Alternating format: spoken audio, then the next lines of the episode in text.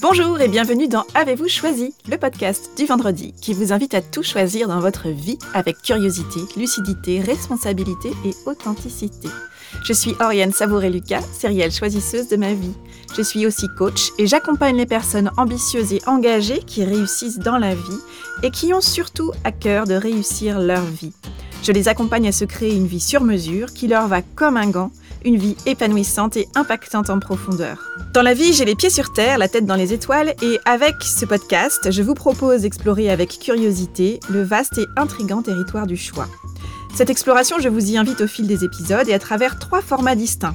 Le billet, dans lequel je partage questionnements, réflexions et ressources qui m'aident à choisir ma vie l'éclairage, où j'échange avec une auditrice ou un auditeur qui se sent bloqué dans un projet ou une situation et qui souhaite bénéficier de mon éclairage pour débroussailler et clarifier sa situation. Et enfin la conversation. Je vous propose dans la conversation de faire la connaissance d'une personne dont je trouve la trajectoire de vie inspirante et je partage avec vous une conversation que j'ai eue avec cette belle personne et son précieux supplément d'âme.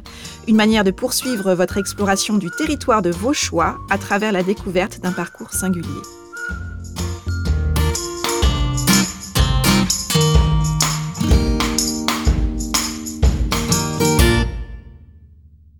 Dans cet épisode, je vous propose de découvrir la seconde partie de ma conversation avec le conteur Pierre-Olivier Banvart. Si vous n'avez pas encore écouté la première partie de cette conversation qui fait l'objet de l'épisode précédent, l'épisode 93, je vous invite à commencer par cela. Prenez le temps de vous faire ce cadeau-là, vous ne le regretterez pas.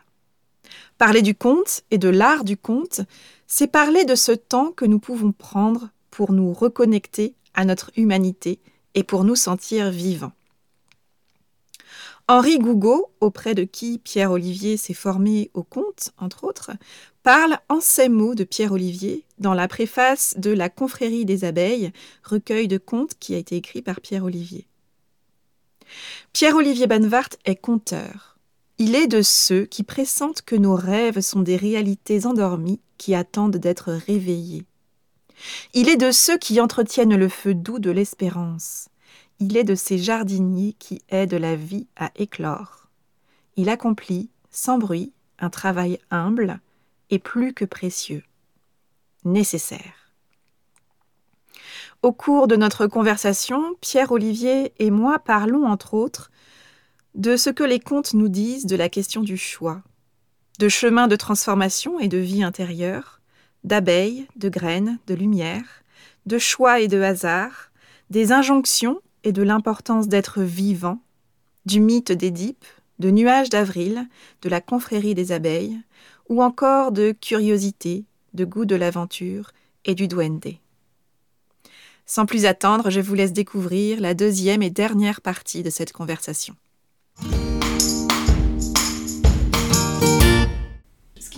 Touche beaucoup dans ce que tu partages, c'est cette capacité que tu as à être à la fois dans un art que tu, que tu maîtrises, que tu t'es approprié, que, avec lequel tu as tricoté justement d'année en année, et en même temps cette capacité que tu as à vouloir justement encore et toujours te laisser surprendre euh, par la profondeur euh, de la personne face à toi, de l'histoire qui, qui transite à travers toi et euh, cette joie presque enfantine de te laisser euh, surprendre par ce qui surgit. Euh, et je suis également très touchée par ce que tu décris finalement de, de la nature même du conte ou du mythe fondateur qui, quelque part, tout est là. Et notre rôle, le rôle du conteur et le rôle aussi de celui qui l'écoute, est d'aller faire ce travail de lever le voile sur ce qui est, sur ce qui est déjà là et que nous connaissons de manière ancestrale, que nous avons peut-être oublié, et que nous avons là un espace avec le conte qui nous permet d'accéder à notre euh, dimension merveilleuse, à notre dimension mystérieuse peut-être. Euh, et j'ai envie de faire le lien avec la question du choix, justement, puisque quand les personnes se, questionnent autour du sujet du choix, sont face à un choix de vie, sur quelle que soit la dimension de leur vie, très souvent cette question revient, comment faire le bon choix? J'aimerais savoir si, jusqu'à présent, les contes t'ont révélé quelque chose de cette question du choix et de la justesse du mmh. choix. Oui, à leur manière. Tout les contes, d'un certain point de vue, sont pour moi des contes initiatiques. C'est-à-dire qu'ils nous apprennent à vivre, ils nous initient au vivant. Euh, et surtout, ils nous engagent sur un chemin de transformation. Ne t'arrête pas en chemin.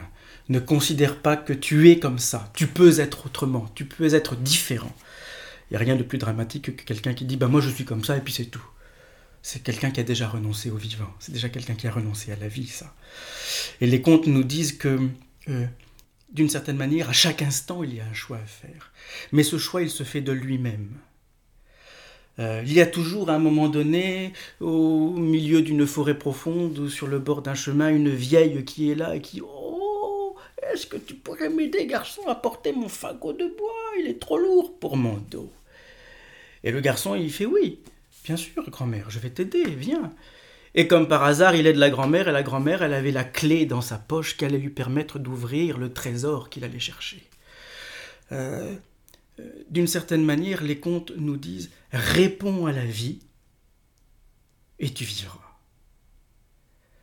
Réponds à ce qui se présente et un chemin va apparaître sous tes pas. C'est-à-dire qu'il y a même cette scène extraordinaire dans, un des Indiana Jones, là, où, à un moment donné, euh, ce personnage doit faire le saut de la foi. Il est au bord d'une falaise. Il n'y a rien. Il n'y a même pas de choix à faire. C'est le vide, la mort, le néant, ou où tu t'arrêtes, tu es au bord de la falaise et tout s'arrête ici. Et Indiana pose sa main sur son cœur, ferme les yeux, lève une jambe et pose un pied dans le vide. Tu connais cette scène? Oui, tout à fait. Et à ce moment-là, le pont apparaît.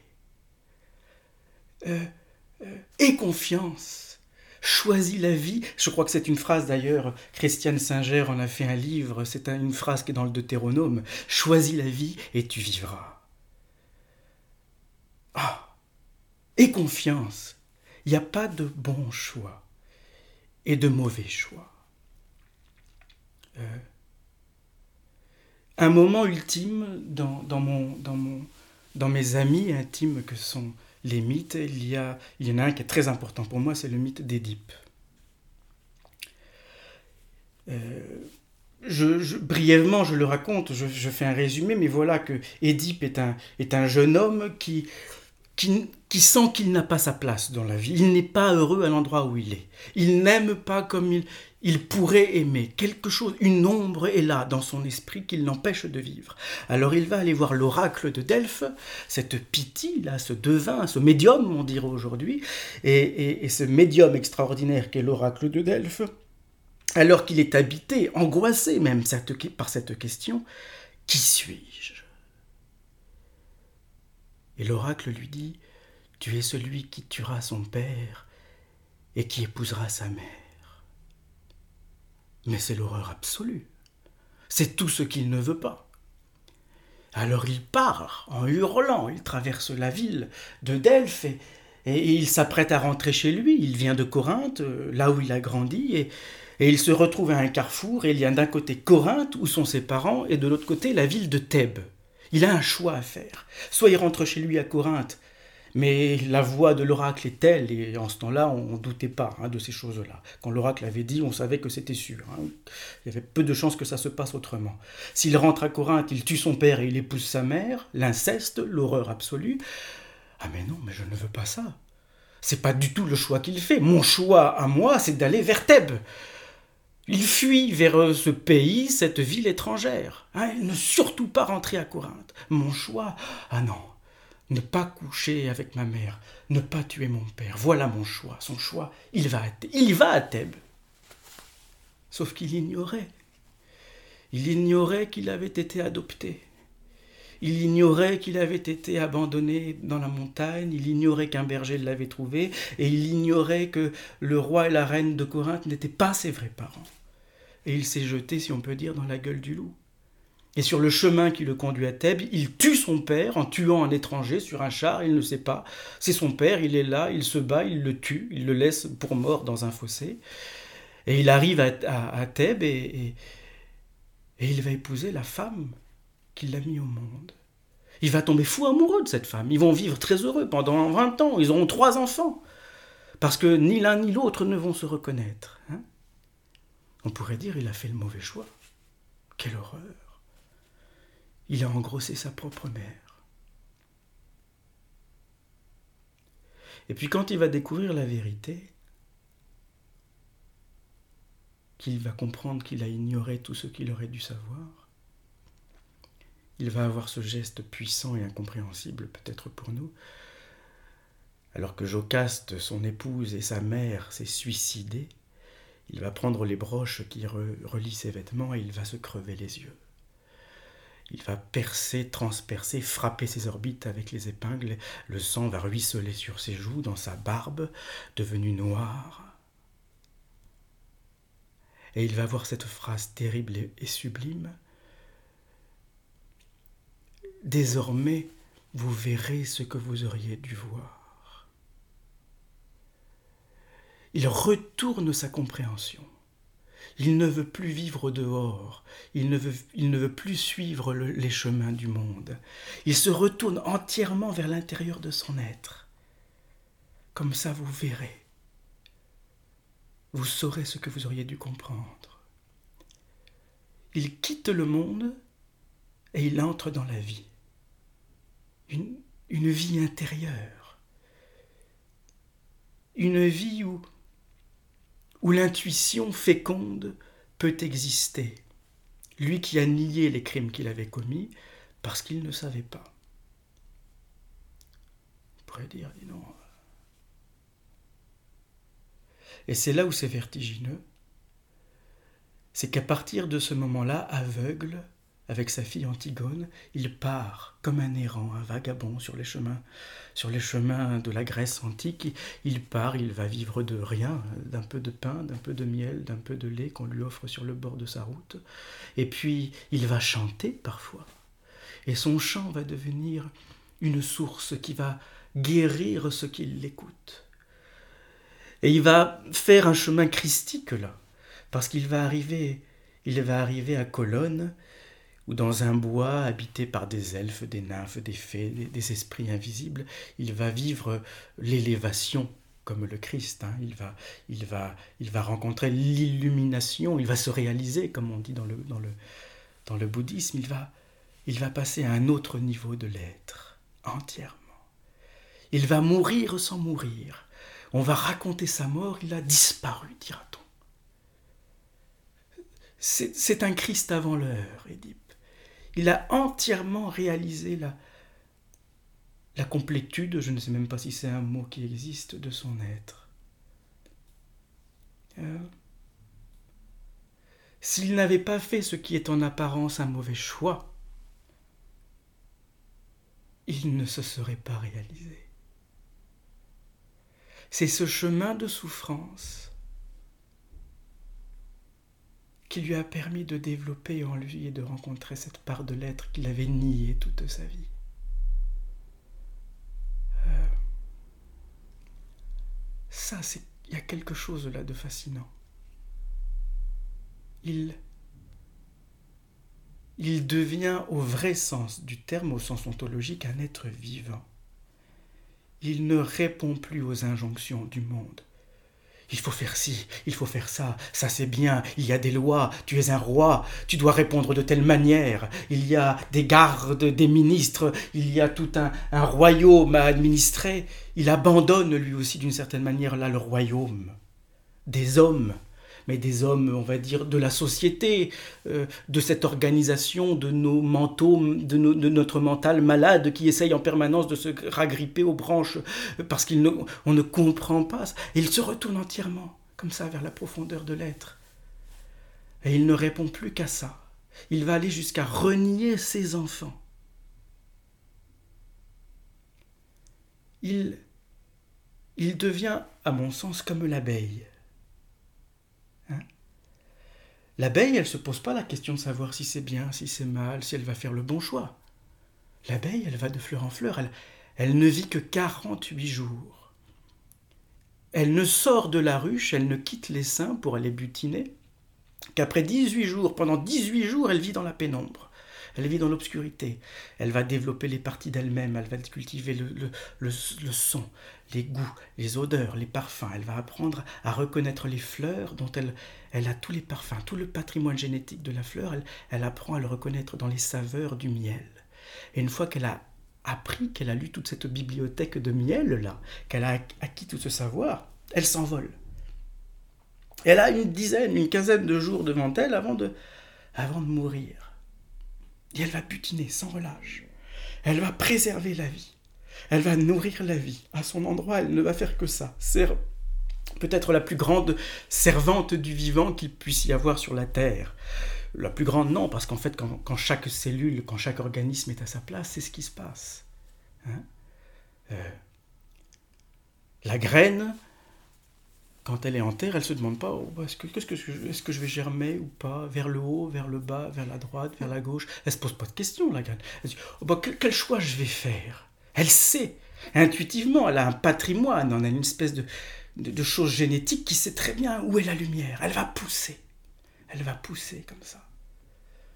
Mais nous aussi, on a forcément en nous une partie de notre être qui sait très bien, parfaitement, quelle est notre fonction organique sur la Terre, quel est notre chemin. Il y a une partie en nous qui, qui sait que, qu'il sait malgré nous. Et malheureusement, cette partie, effectivement, on ne l'écoute jamais. On ne peut pas vivre. On ne peut pas laisser la place à cette partie si on vit dans l'obsession d'un choix à faire.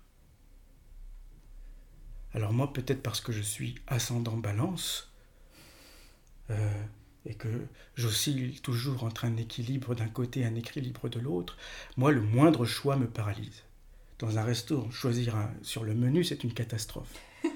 Mais vraiment, choisir entre une musique ou une autre, enfin, moi, dès qu'on me, met devant un choix, ça me paralyse, vraiment.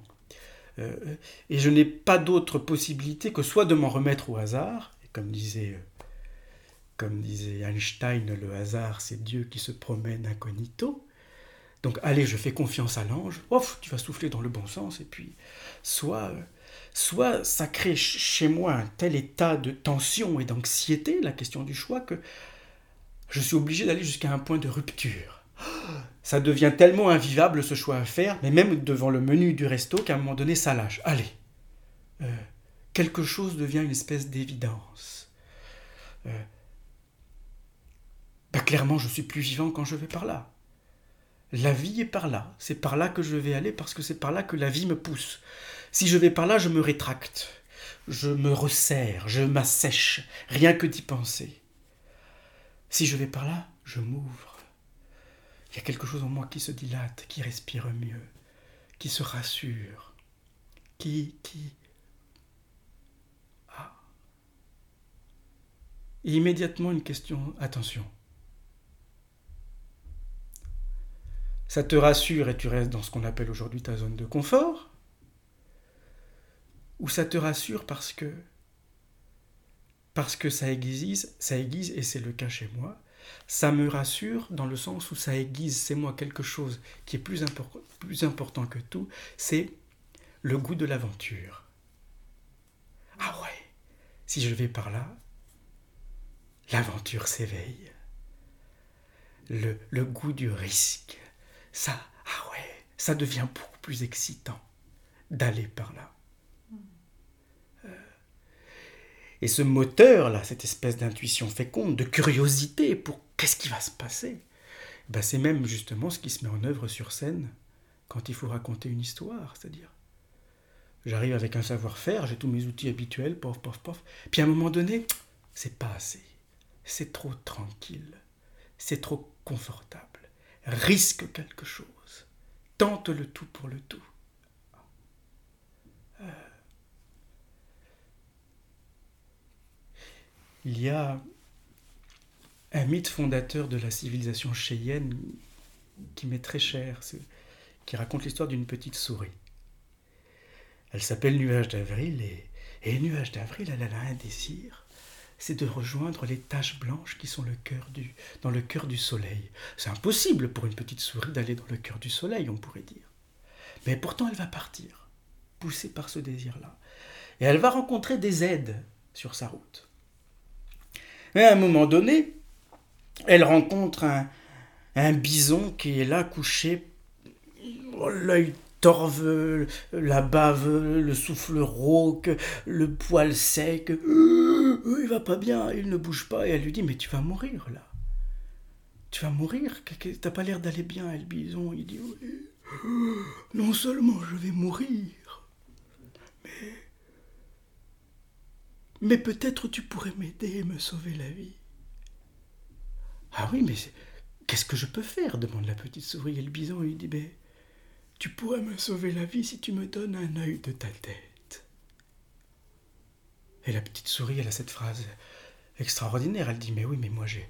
Moi, tu comprends, je, dois aller, mon destin, c'est d'aller dans les taches blanches du soleil. C'est un destin de fou, hein C'est une espèce de folie, mais, mais j'ai besoin de mes yeux pour y aller. Puis elle réfléchit, elle se dit Mais qu'est-ce qu'il faut?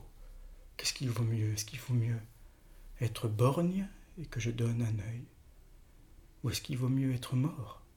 Ce qui va lui arriver si je ne fais rien. Ah Bon, clairement, entre la lumière et la pénombre, il vaut mieux choisir la lumière. Mais entre la pénombre et la mort, bah, elle choisit la pénombre, quoi. Elle ne peut pas laisser la vie qui est là devant elle, autour d'elle, s'éteindre. Alors elle sacrifie son œil. Et son œil va droit se ficher sous la paupière du bison qui se redresse. Et là, il, là, il est rutilant, il est beau, il est vivant comme il l'a jamais été. Et, il lui dit Grimpe sur mon dos, toi qui m'as sauvé la vie. Et il va aider comme ça, nuage d'avril. Et la même épreuve, la même question se, renouvelle devant un loup. Et elle va faire la même chose, sauf qu'elle n'a plus qu'un œil. Et le loup qui est là et qui va mourir, et lui dit Mais qu'est-ce que. Mais donne-moi un œil de ta tête. Ah ben oui, mais moi. Mais qu'est-ce qui vaut mieux? Entre la lumière et la pénombre, il vaut mieux la lumière. Mais entre la pénombre et l'obscurité, il vaut mieux la pénombre. Hein mais entre l'obscurité et la mort, ben, il vaut mieux l'obscurité. Alors elle donne son œil, le dernier, le deuxième, le seul qui lui reste au loup, et elle devient aveugle. Mais le loup, lui, va l'aider. Elle a sauvé la vie qui était là et qui allait mourir. Elle a, elle a répondu à l'appel de la vie. La vie appelle la vie. Choisis la vie et tu vivras. Aveugle, oui. Et il va l'emmener et, évidemment qu'elle va à un moment donné se transcender et se retrouver dans la plus belle des taches blanches du soleil. Elle va, retrouver la vue. Et non seulement elle va retrouver la vue, mais elle va découvrir qu'elle est devenue un aigle, qu'elle s'est transformée, euh, qu'elle a transmué, transmuté, qu'elle est passée d'une nature à une autre nature. Quelque chose de vertigineux là. Et ce sens justement de, l'aventure et de cette qualité d'attention et d'écoute que tu évoques de l'intuition, et de l'intuition qu'on retrouve, euh, qui est nourrie à travers les contes que tu nous partages là, euh, c'est quelque chose que tu as honoré aussi dans le travail d'écriture que tu as fait, euh, et qui s'est traduit par la publication d'un livre, La confrérie des abeilles, que tu as publié l'an mmh, dernier. Mmh, mmh.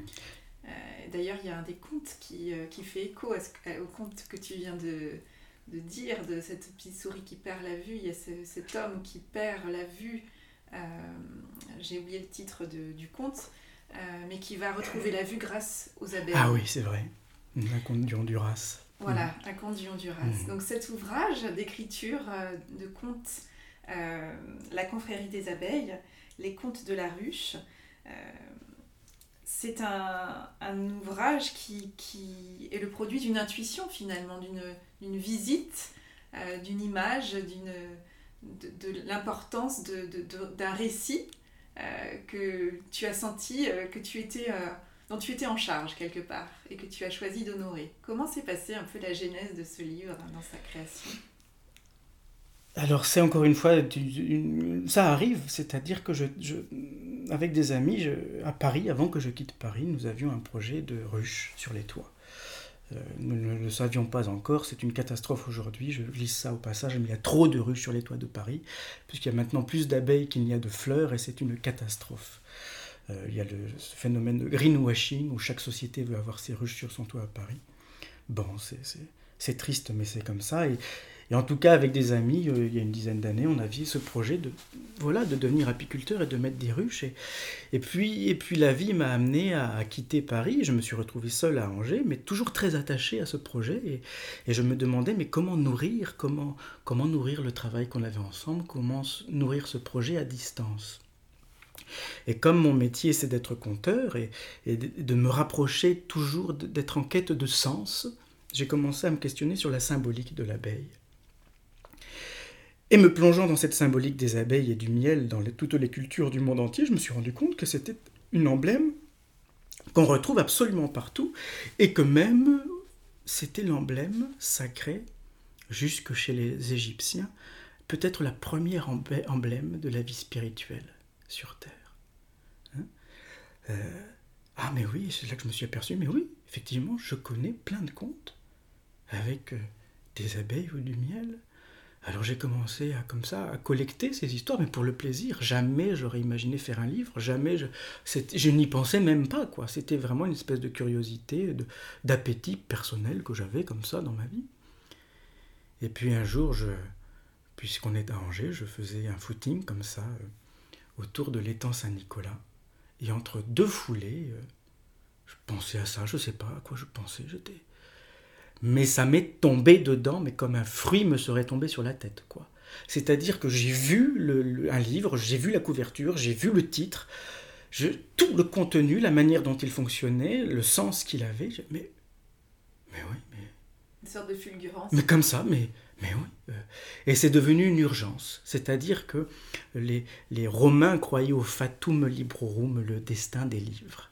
Quand une histoire ou quand un livre est nourricier, rien ne peut l'empêcher d'apparaître au monde. Les aborigènes d'Australie nous disent la même chose.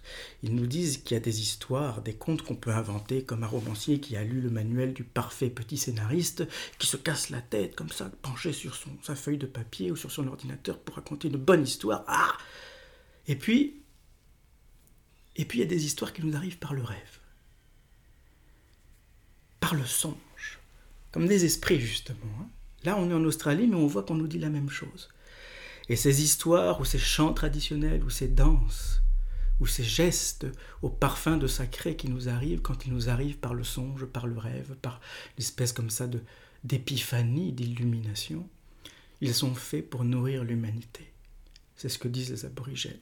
Alors bon, ça je l'ai découvert après, mais, mais effectivement j'ai été porté et traversé par ce désir-là qui, tout à coup, c'était une urgence.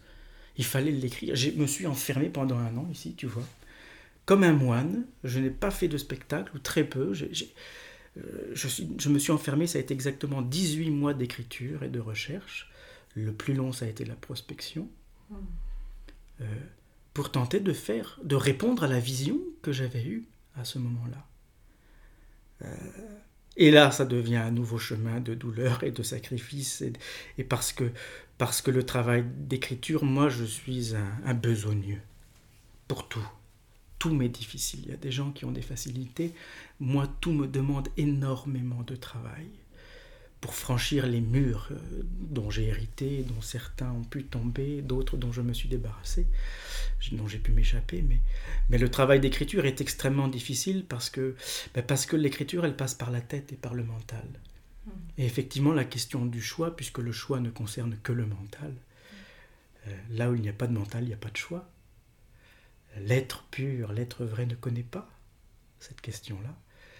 Et quand on essaye d'écrire de manière à servir l'histoire, à servir le conte, à lui donner vie, à ce qu'il résonne, à ce qu'il puisse nourrir d'abord moi-même quand je vais raconter ces histoires sur scène, et puis peut-être ceux qui le liront, ou mieux ceux qui auront envie de reprendre ces textes pour les raconter à leur tour de, cette manière-là sur scène. Alors oui, trouver les bonnes phrases, les bons mots, les bonnes formules, les bons sons, les bons rythmes. Euh, ça m'oblige à me, à, me, à me, tordre. C'est un travail de contorsion intérieure, et de, et de mais vraiment où, le soir on se couche épuisé, quoi, parfois. parce que parce que parce que tu as ce souci aussi de traduire par écrit toute la musicalité du mot qui résonne quand il est transmis par, par l'oral, par la voix. et pour avoir lu quelques-uns des contes, puisque j'ai eu la chance de pouvoir le, le découvrir il y a quelques jours, tout ça, on l'entend. je trouve que c'est quelque chose que je voulais te partager. C'est vraiment, a une grande musicalité dans tes mots. Et moi qui suis musicienne, je suis très sensible à ça. Et j'imagine combien, effectivement, cette musique, il a fallu la faire euh, émerger et lui créer de l'espace pour que la partition s'écrive. Mmh. Euh, tu vois, entre-temps, j'ai déjà écrit un autre livre euh, qui est perdu dans les couloirs d'un grand groupe d'édition, mais avec euh, le confinement qu'on vient de traverser, euh, euh, je ne sais pas ni quand ni si ce livre sortira, c'est un peu compliqué, mais la démarche a été la même. Je me suis moins soucié de cette transmission orale dans l'écriture. Je me suis libéré de cette question-là, qui était très importante, comme tu l'exprimes pour moi dans ce livre-là, parce qu'il y avait vraiment le souci pour moi de d'honorer l'héritage d'Henri Gougaud, qui a fait un travail phénoménal à ce niveau-là. Pardon, je suis traversé par une émotion au moment où j'évoque mmh. cet homme. Je t'en prie. Euh. C'est quelqu'un qui t'a. Ça parle de lignée, de transmission oui, là aussi. Oui, oui. Quelque euh, chose de très puissant. Absolument. C'est-à-dire que pour avoir reçu ce que j'ai reçu à son contact, c'est quelqu'un qui a emprunté très clairement ce chemin là de, de, de, sacrifice, de douleur. Et, et, et je me sens responsable de ce que j'ai reçu. Euh, euh, de, de, d'être digne des souffrances de lui ou d'autres qui ont été traversées par ceux qui étaient là avant moi, avant nous. Euh, et peut-être même d'aller plus loin dans le sens où traverser mes propres souffrances pour, pour ensuite passer à des souffrances d'ordre plus collectif.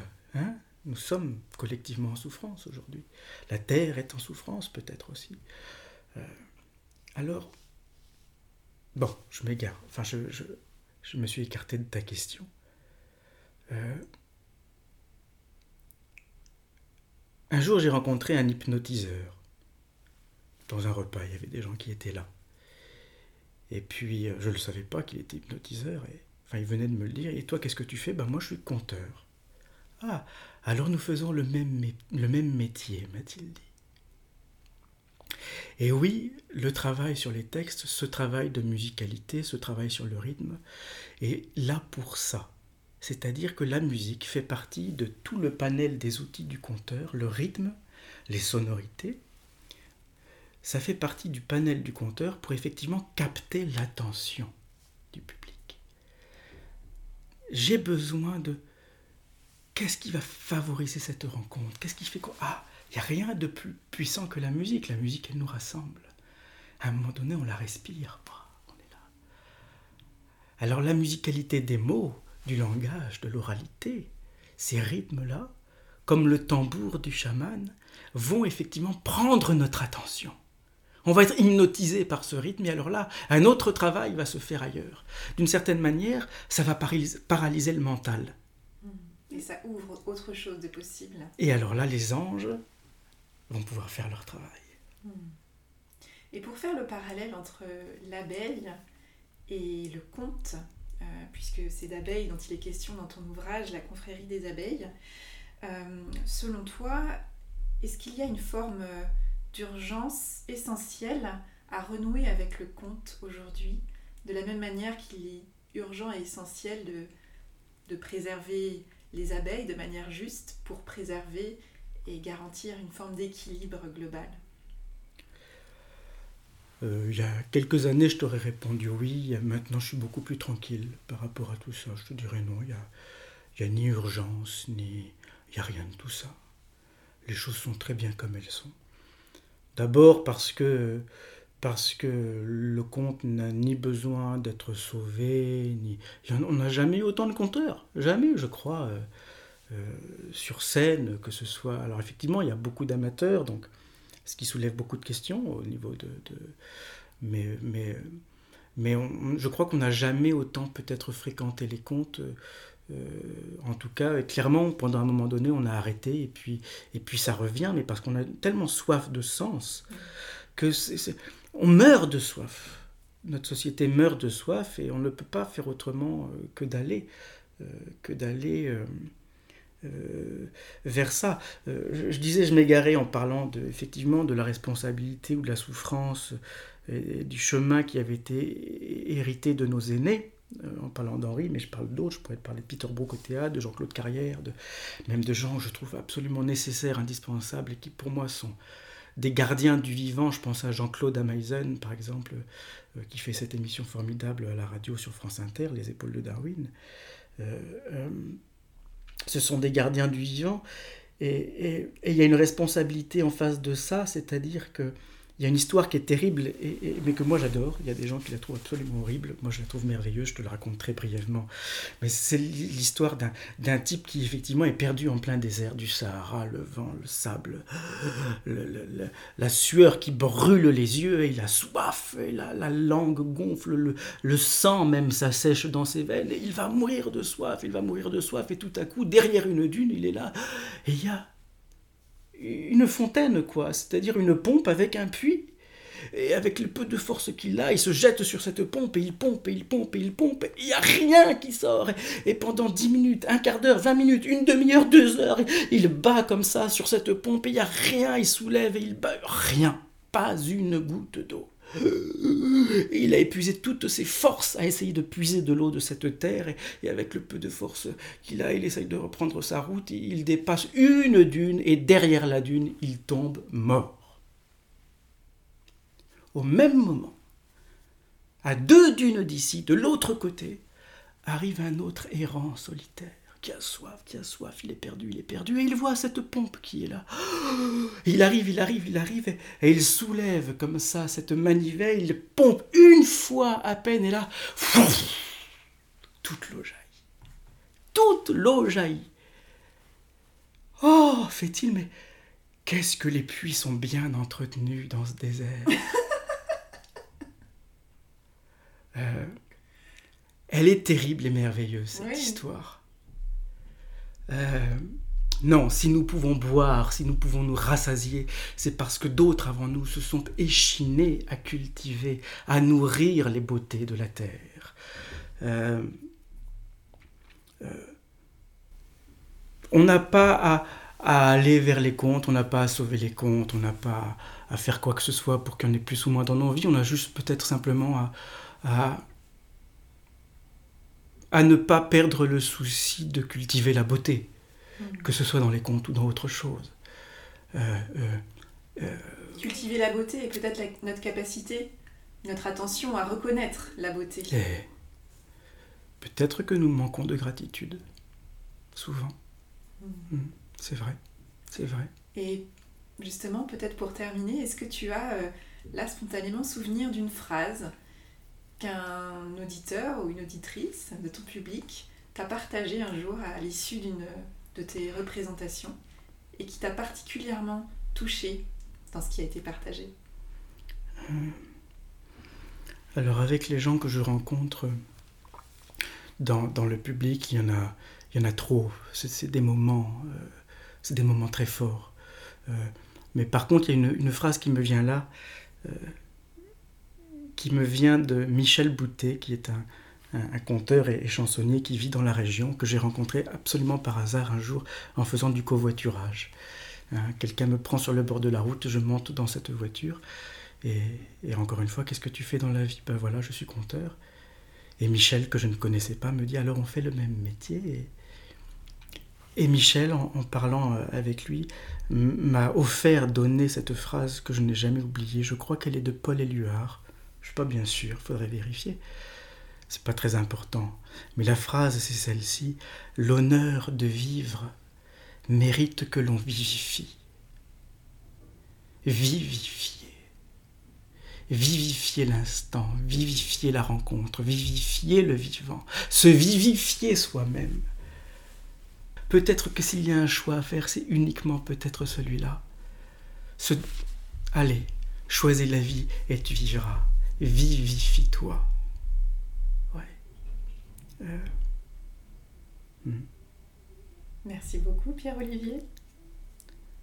Je t'en prie.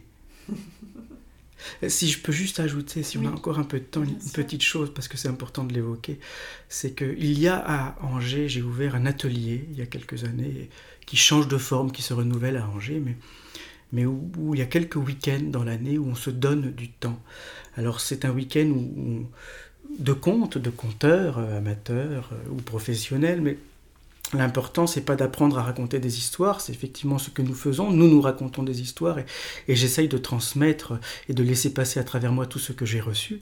Mais c'est surtout, effectivement, on sent à quel point, euh, pris par les affres du monde, nous avons besoin d'aménager du temps pour retourner justement vers ce qui est plus essentiel, pour cultiver cet amour de la beauté, l'art de la relation, le goût et le plaisir d'être ensemble. Alors c'est des week-ends où on se fend l'âme euh, et on essaye de se semer en, des graines les uns les autres, euh, et que voilà, ça, va rouvrir normalement euh, cet atelier l'année prochaine, et que je lance une invitation à ceux qui auraient envie de nous rejoindre pour... pour se vivifier. Voilà, exactement. Individuellement et collectivement. Exactement, amen. Merci beaucoup Pierre-Olivier. Merci à toi. Merci beaucoup.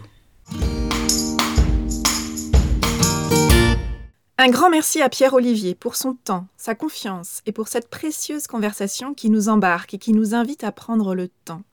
Le temps d'écouter et le temps d'infuser, tel un sachet de thé plongé dans une tasse d'eau chaude.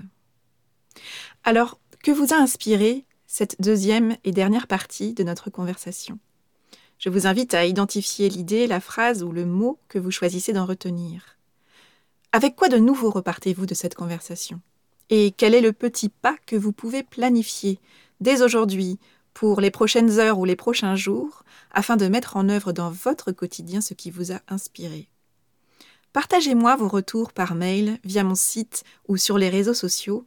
Je serai ravie de découvrir de quelle manière cette conversation a résonné en vous et de quelle manière elle vous a touché. Depuis cette conversation, j'ai la joie d'avoir démarré un stage au long cours sur l'art du conte avec Pierre Olivier à Angers.